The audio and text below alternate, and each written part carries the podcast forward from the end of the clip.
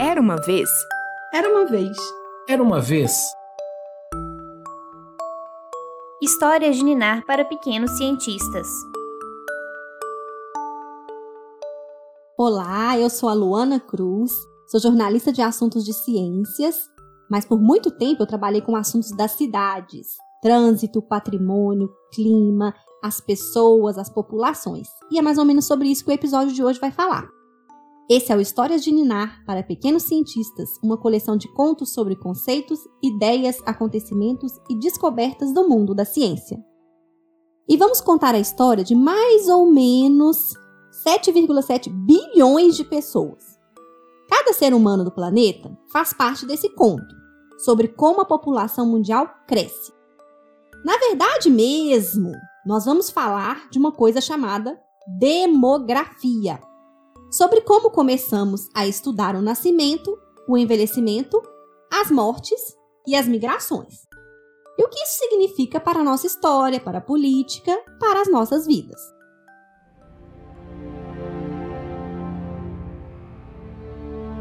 Essa história começa há uns 75 anos, logo depois da Segunda Guerra Mundial. Durante a guerra, foram criadas várias tecnologias novas, muitas para combater e evitar doenças. Com menos gente ficando doente, menos gente morria. Isso gerou um impacto enorme no mundo, mais ainda nos países em desenvolvimento.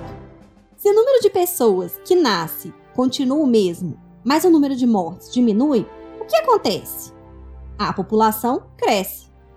E cresce muito. Há quem chame esse capítulo da história mundial de explosão demográfica. Um boom de gente a mais em todo o mundo, mas especialmente nesses países mais pobres.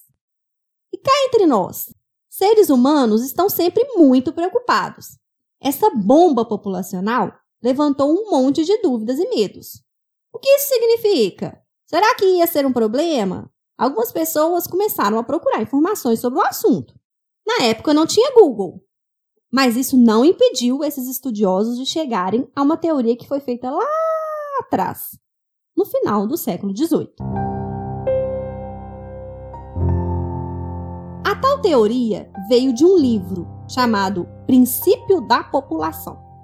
Quem escreveu foi um inglês, o Thomas Malthus. Ele era professor de economia. Mas corre a lenda que uma noite, depois de discutir muito com o pai, ele escreveu seu livro mais famoso, o pai de Malthus era um estudioso acreditava em ideias de pensadores da França, os iluministas. E ele era um otimista. Acreditava que o futuro da humanidade seria melhor, que íamos viver por mais tempo e mais felizes. Malthus não pensava nada disso. Malthus tinha mesmo umas ideias bem pessimistas. Para ele, a população não ia parar de crescer cada vez mais e mais pessoas nasceriam. Ao mesmo tempo, todo mundo precisava comer. Só que pela análise de Malthus, a produção de comida até ia crescer, mas de um jeito constante. Ou seja, enquanto a população ia aumentar cada vez mais, os alimentos iam crescer sempre do mesmo tanto, sem acompanhar o tanto de gente que nasce. E aí, não parecia ter muito jeito. Uma hora ia ter mais pessoas que comida no mundo. Por isso, para ele, a vida dos humanos não ia realmente melhorar no futuro. Como a gente poderia viver mais e sermos mais felizes se não ia ter nem comida para todo mundo? Malthus disse que quando o número de pessoas passa a quantidade de alimentos, acontecem grandes eventos, que são como freios. Não um freio de bicicleta ou de carro, né, gente? Mas um freio que para o crescimento da população. Para ele, esses freios eram a miséria, a fome, doenças e a guerra. Malthus acreditava que a pobreza e o sofrimento eram um destino de grande parte das pessoas e não tinha nada que a gente pudesse fazer sobre isso. Quer dizer, ele falou se as pessoas começassem a ter menos filhos, esses problemas poderiam ser resolvidos. Por exemplo, ele era a favor das pessoas se casarem mais velhas e assim que elas esperassem um bom tempo para começar a ter bebês.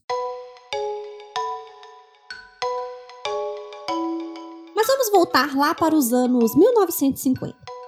Aquelas pessoas preocupadas com o futuro da humanidade porque achavam que não poderia dar certo esse tanto de gente no mundo, se chamavam de neomalthusianos. Isso significa que elas pegaram emprestado e defendiam o que Malthus escreveu, uns 150 anos antes, mas com algumas mudanças. Para essa galera do século 20, uma população tão grande que estava crescendo tanto era o motivo dos países não serem muito desenvolvidos e terem tanta miséria. E eles achavam simples. A solução era planejar, como uma coisa chamada controle populacional. Ou seja, os governos poderiam tomar algumas atitudes para incentivar as pessoas a não terem filhos, ou até deixar na lei que as famílias não poderiam ser muito grandes. Isso aconteceu na China por muito tempo, as famílias lá só puderam ter filho único. Mas você deve estar se perguntando: funcionou? Eles estavam certos? Hoje sabemos que todo esse alarde não fazia muito sentido. O que muitos países estavam vivendo é a chamada transição demográfica. Esse é o conceito que explica como a população cresce no mundo. E tem a ver com avanços da medicina, de novas tecnologias, do crescimento das cidades e outras coisas. Primeiro, a população faz um boom. Como já falamos, 200 anos atrás existia um milhão de pessoas no mundo. Hoje já são mais de sete vezes isso. É muita gente. Mas o número de pessoas nos países não continua só crescendo. Pelo contrário, em alguns lugares que já estão bem no final dessa transição, a população está até diminuindo. Porque o desenvolvimento e a vida nas cidades faz com que as famílias tenham cada vez menos filhos. Então, mesmo que o número de mortes diminua, menos gente está nascendo. No Brasil, estamos quase lá. Daqui a alguns anos, a nossa população vai começar a diminuir. Tá vendo? Não é uma população menor que traz desenvolvimento para um país. É o desenvolvimento que faz com que a população não cresça tanto. Isso acontece por vários motivos. Por exemplo, mais mulheres começaram a estudar e trabalhar fora. A vida das famílias mudou muito com isso. Sem contar que ter filhos não é barato.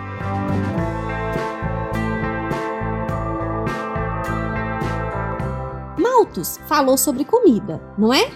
Mas valia pensar também em mais coisas, como energia, água, espaço para morar e vários outros recursos que precisamos para viver.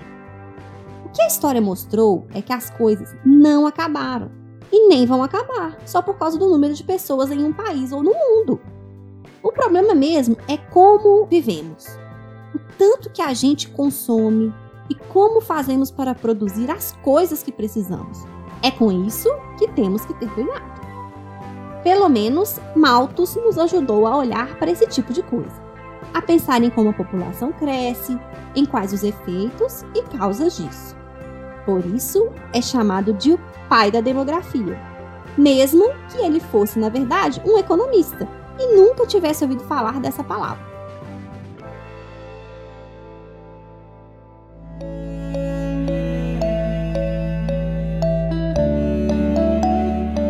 Você ouviu um episódio de Histórias de Ninar para Pequenos Cientistas, podcast do projeto Minas Faciência, da Fundação de Amparo à Pesquisa do Estado de Minas Gerais, a FAPEMIG. Esse programa teve produção, roteiro e edição de Luísa Lages, com locução de Luana Cruz. A assessoria científica foi do professor Duval Magalhães, do Departamento de Geografia da PUC Minas.